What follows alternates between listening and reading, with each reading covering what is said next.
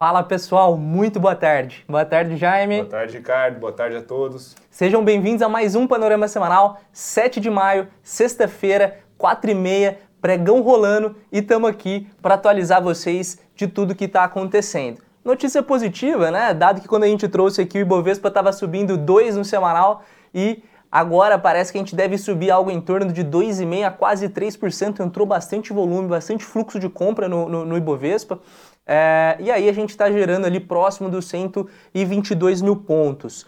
O dólar caiu bastante, então os compradores de dólar essa semana não tiveram chance, né? O, o dólar caiu aí quase 4%, está cotado próximo dos R$ 5,20, assim, uma queda bastante é, grande e, e, não era muito esperado pelo mercado, né? A gente tem algumas assets, a gente tem bancos com outros cenários falando de dólar, mas o fato é que conectando já com esse terceiro ponto, o, o Banco Central, né, que vinha bastante negligente com a inflação, começou um ciclo de aperto monetário lá atrás, de 0,75 bips, cumpriu com a promessa de mais 0,75 bips e deixou aberto mais um próximo aperto monetário que também deve ser algo em torno de 0,75 bips. BC esperando inflação 5,5%, então, o mercado está enxergando uma Selic no final do ano algo em torno de 5%. Então, lembrando aquele diferencial de juros que a gente tinha versus os Estados Unidos, versus países desenvolvidos, ele aumenta novamente. Né? Então, o Brasil volta a ter, vamos ver, uma atratividade falando de financiamento de dívida pública. Isso, em tese, traz mais dólar para o Brasil e faz a cotação cair. Perfeito, Ricardo. Vamos falar um pouquinho sobre Estados Unidos, né? A gente vai depois destacar com vocês como que foi a leitura do payroll, né? O indicador aí de emprego norte-americano. Mas fato é que ele veio um pouco abaixo do esperado, mas mesmo assim os mercados seguem com bastante força, né? Já conectando aí o quinto ponto, né? Mais um touro de ouro lá nos Estados Unidos, novas máximas renovadas e inclusive, né, com foco muito grande em ações cíclicas, especialmente Dow Jones, né? A Nasdaq não renova a máxima, mas o Dow Jones puxa bastante é, a Bolsa Americana essa semana. E por fim, o cenário de ciclo de commodities do Hub se concretiza. Né? Tá claro para todo mundo que o rally de fato ocorre. Né? A gente falou lá atrás num possível cenário de petróleo a 70 dólares, num possível cenário de minério de ferro a 200 dólares, e agora está muito claro. Né? Então não tem nenhum segredo, não tem nenhuma mágica, pessoal. A aprendam e estudam, e a gente até inclusive recomendo aí que nos procurem Estudem sobre ciclos de mercado. É fundamental que vocês tenham esse, tipo de habilidade, né, esse tipo de visão para tomar suas decisões de investimento. É, se vocês procurarem aí no nosso Instagram, no nosso canal do YouTube, algo em torno ali de setembro, um pouco antes, a gente já estava falando desse ciclo, né? Então, muito legal ver que a leitura foi correta, tá? Vamos falar de varejo então, turma. Resumo em dados aí na tela. É, a gente teve uma leitura de, de, de, de vendas no varejo melhor do que o mercado esperava. Mas eu também estava discutindo bastante aqui com o Jaime, olhando um pouco mais por dentro dos números, e tem que tomar um pouco de cuidado, porque veio muito puxado por conta daquele varejo alimentício, né? Supermercado, bebidas, é, fumo.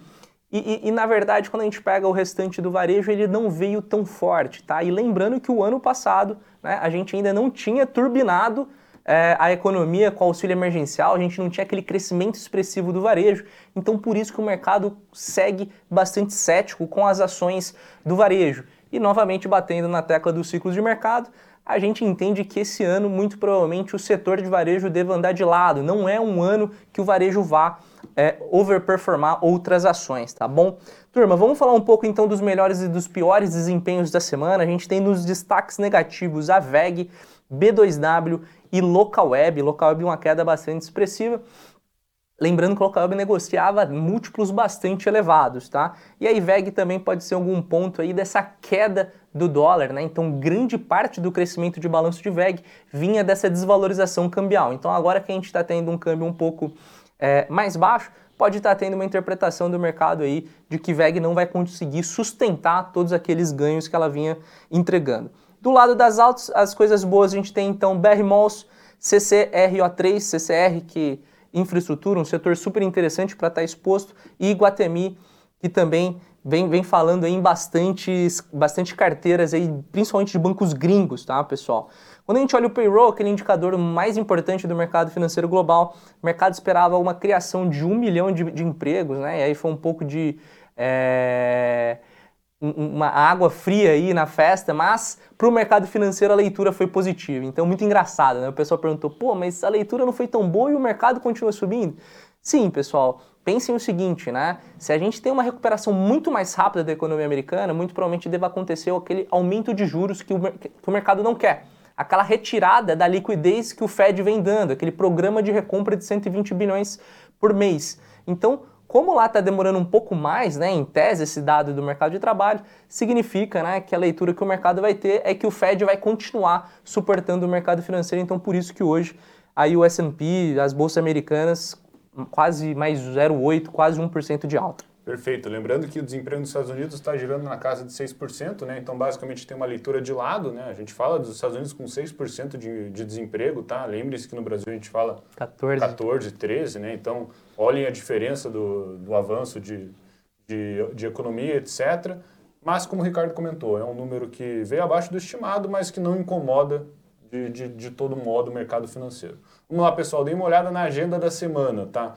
A gente discorreu muito nos últimos 15 dias aí nos nossos canais com a turma do Hub Pro sobre os balanços, né? Então, se pegar semana passada, a gente falou de Big Techs dos Estados Unidos, essa semana a gente falou de todos os bancões, né? Falamos de XP, Banco do Brasil, Itaú, Itaú. Bradesco, e semana que vem a gente já está aí dando uma, uma leve, um, um, um leve spoiler para vocês do que a gente vai falar. A gente vai falar bastante de Oi, Magazine Luiza vai ser super interessante, né? A gente está nessa reflexão se vem um balanço forte, se não vem. Deve vir forte sim, né? Porque eu também, como a gente falou, o primeiro tri do ano passado não tinha aquela injeção massiva do varejo, mas isso também pode já estar precificado nos papéis, né? Como a gente vê esses papéis sofrendo ao longo do ano. E a gente vai ter Petrobras, vai ser super interessante também. Petrobras deve trazer um volume bastante forte, né? Tanto produção quanto faturamento, né? E daí vamos entender justamente a minha final de Petrobras, o quanto que ela vai entregar de lucro, especialmente também, né? Petrobras, que vale destacar, é, virou um trade de dividendos, né? Petrobras anunciou fortes dividendos na última leitura do quarto, do quarto TRI, muita gente entrou em Petrobras, né? Com fluxo de dividendos,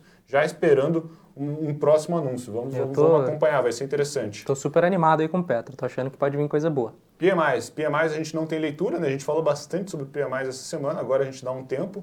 No internacional, agora, agora é aquela mecânica que eu sempre comento com vocês, né? As semanas mais importantes de dados econômicos é a última e a primeira do mês. Agora a gente passa as duas semanas do meio. Então, a gente não tem nada diferente da rotina, tá? E por fim, no Brasil, acho que é interessante acompanhar justamente o IPCA, né? Para ver como é que está essa pressão inflacionária, mas acho que também, querendo ou não, já deu a diretriz aí de subir mais 75 bips, acho que até é, assustando o mercado num, num certo nível. Então, a princípio, o governo, o Banco Central está sim compromissado com o combate da inflação no médio prazo. E a gente tem a ata do Copom, né? Tudo que eles falaram e decidiram aí agora. Semana que vem a gente vai ter a ata oficial. Pessoal, vamos falar de análise gráfica. Dê uma olhada aí na tela, né? A gente novamente acerta o cenário, né? Acho que é, todo mundo vale a pena talvez pegar dois, três panoramas para trás, né? Quando a gente falou do topo dos 121 mil pontos, quando a gente falou daquele martelão no semanal que tocou lá nos 107 mil pontos, a gente está falando que vai lateralizar, né? Enquanto não tiver gatilhos macroeconômicos fortes né, para puxar a bolsa para os 125 mil pontos ou para derrubar a bolsa abaixo de 117 mil pontos,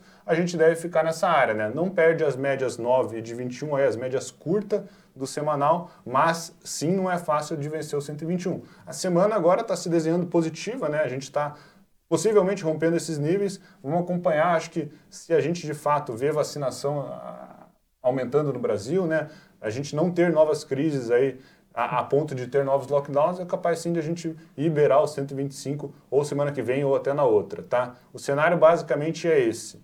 Vamos falar um pouco de estratégia do Hub e daí a gente começa a discorrer um pouco do que a gente está enxergando, tá? Dê uma olhada aqui no slide de resumo. Basicamente, né? Isso aqui a gente conversa diariamente com a turma do Hub Pro e isso está muito é, exposto né, na nossa carteira Brasil, é, no movimento que a gente já vem construindo desde, como o Ricardo comentou, setembro, outubro do ano passado. Nós estamos mirando as ações cíclicas. A bolsa, e não param de aparecer perguntas né, no Instagram, etc. Bolsa cara ou barata? Bolsa vai aonde? Eu concordo, bolsa no 121 não é trivial, como a gente fala, né? não é um negócio simples. Ah, compra a bolsa que não adianta, ela tem mais 20% de upside. Não necessariamente, mas aí é o trabalho de estudar ciclos de mercado, de estudar quais são os setores do momento e principalmente estudar as empresas para escolher os cavalos certos. Né? Então, a gente por exemplo, né, falou de Vale alguns meses atrás e a Vale, quando ninguém esperava que fosse romper os 90 reais, agora a gente já está falando de Vale a 120 reais quase. Então, de fato, quando você tem essa leitura, ela é bastante assertiva. E a gente segue, siga, é, seguimos mirando as cíclicas. Né? O que a gente quer dizer com isso? São aquelas ações que vão se beneficiar de alguma forma com a reabertura econômica. Tá? Então, lembrando aqui, né, esse movimento rotacional, ele se iniciou lá no começo de 2021, que a gente viu muito é, muito investidor estrangeiro comprando Vale, comprando CSN, comprando Gerdau, então ali já era o começo de tudo, como a gente comentou. Agora, a gente está num momento de aperto monetário, que querendo ou não tem ações que não, se, não digo que se beneficiam disso, né? mas querendo ou não, sofrem menos do que, por exemplo, as empresas que têm que estar tá extremamente alavancadas para operar. E a gente tem um momento de reabertura econômica, né? o Brasil aí consegue vacinar na casa de um milhão de, de pessoas por dia. Inclusive, hoje saiu um dado do BS, né, um estudo do BS bem interessante, comentando que se nesses níveis a gente deve ter um, uma reabertura quase plena, digamos assim, como a gente está enxergando agora nos Estados Unidos, em outubro no Brasil. Como o mercado financeiro antecipa, muita gente pode perder o rally de determinados setores caso não monte posição no curto prazo. E daí, por fim, o último quadro ali, eu mostro qual que é o desempenho histórico desses setores nesse momento de ciclo de mercado que a gente está vivendo versus o atual. Daí a gente vê que tem setores que de fato estão performando pior do que eles performavam normalmente nesse momento de começo de ciclo. E aí, onde está o segredo de você escolher as empresas certas e conseguir surfar uma boa valorização nos ciclos de mercado. Pessoal, a gente já tem Estados Unidos praticamente com vacinação muito engatilhada. Lá vai sobrar muita vacina. Isso deve vazar para o mundo inteiro, né? Acho que tem um ponto do, do Banco Central deixar dessa complacência, tratar o real como ele realmente precisa ser tratado. Isso deve tirar a pressão da inflação. Tem a questão de que, pô, a gente tem cobre batendo máxima histórica, a gente tem é, carne bovina, a gente tem milho, a gente tem cobre.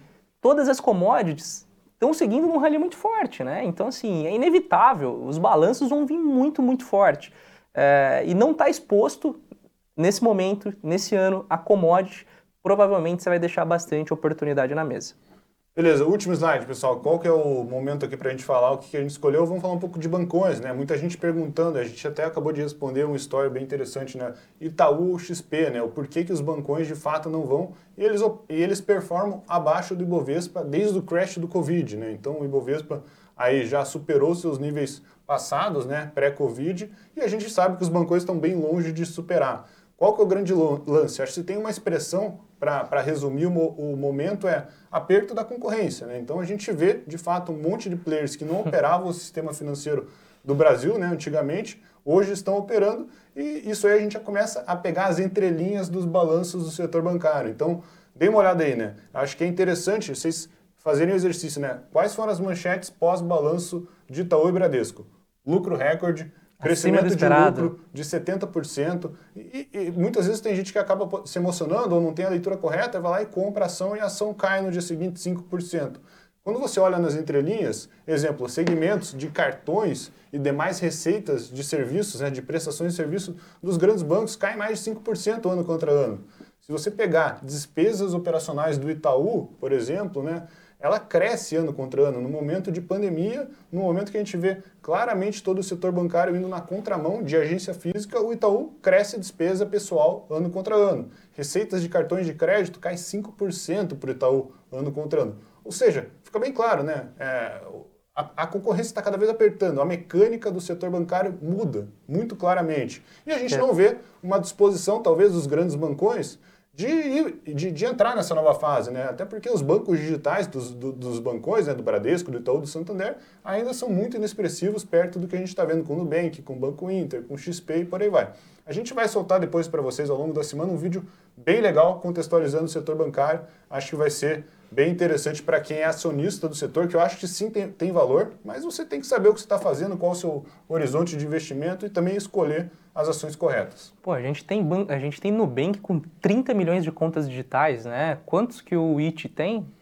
Três ou quatro, acho. Sim, cinco é, milhões, dá. sem contar que são contas, às vezes, que não estão em, atividade. Nem né? ativas. Né? Tem a questão que o próprio Itaú Unibanco, acho que tem 14 milhões de apps conectados, sendo que eles têm uma base de 50 milhões de clientes. Então, eu acho que o jogo aqui de bancões, turma, assim, é que o, o, o que o Jaime falou é que a mudança do jogo, né, da estrutura, do ambiente de negócio. O profit pool da indústria está sendo atacado de todos os lados. Você pega um PNL do banco, você olha todas as iniciativas de receitas, todas estão tomando porrada, todas estão tomando pressão, seja de uma fintech, seja de uma empresa de tecnologia, seja para uma grande empresa. Por exemplo, a Ambev agora também está jogando conta digital. Então, conta digital é um negócio que vai democratizar muito. Você olha as linhas de cartão de crédito, é assustadora a velocidade com que os bancos estão perdendo receita. Então, não adianta comparar banco brasileiro com banco gringo. Os americanos têm um ambiente completamente diferente do que a gente tem no Brasil. O Brasil teve um ambiente regulatório extremamente ruim e duro para o mercado financeiro. Ou seja, a gente tinha cinco bancos para atender 200 milhões de pessoas, enquanto os Estados Unidos tem mais de 2, 3 mil bancos por lá. Então, essa mudança de dinâmica vai continuar pressionando bastante os grandes bancos. Pessoal, era isso que a gente queria passar. Obrigado a todos aí, tenham um bom fim de semana. Sexta-feira a gente está de volta. Um forte abraço. Boa noite.